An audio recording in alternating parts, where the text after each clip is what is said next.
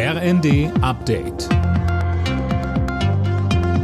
Stündlich neu. Auf den Punkt informiert. Ich bin Mia Hin. Guten Tag.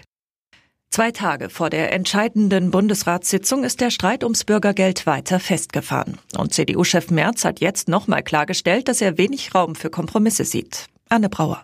Das Bürgergeld als die Sozialstaatsreform der Ampel soll zum Jahreswechsel das Hartz-IV-System ablösen, wenn die Länderkammer zustimmt. Und das ist alles andere als sicher wegen des Widerstands der Union. CDU-Chef Merz spricht in der Welt am Sonntag von einem Paradigmenwechsel, den er ablehnt. Er meint, das Bürgergeld sei der Weg in ein bedingungsloses Grundeinkommen. Ob aber tatsächlich alle Länder, in denen die Union mitregiert, übermorgen gegen das Bürgergeld stimmen, da legt sich Merz nicht fest. Halbzeit bei der Klimakonferenz im ägyptischen Sharm el-Sheikh. Mehrere Nichtregierungsorganisationen fordern, dass sich die Industrieländer ehrgeizigere Klimaziele stecken und ärmere Länder, die schon jetzt massiv unter dem Klimawandel leiden, stärker unterstützen.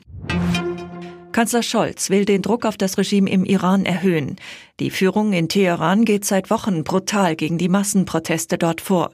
Die EU will deshalb in den kommenden Tagen neue Sanktionen auf den Weg bringen. Es geht um Einreise- und Kontensperrungen. Scholz sagt in seinem Videopodcast, Wir fordern ein sofortiges Ende der Gewalt. Wir fordern die Freilassung der politischen Gefangenen, der inhaftierten Journalistinnen und Journalisten. Doch Worte allein reichen nicht angesichts der Brutalität und Menschenverachtung. Deshalb handeln wir.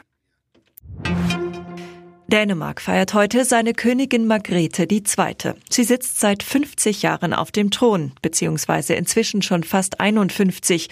Die Jubiläumsfeier wurde zweimal verschoben, erst wegen Corona, dann wegen des Todes der britischen Queen. Alle Nachrichten auf rnd.de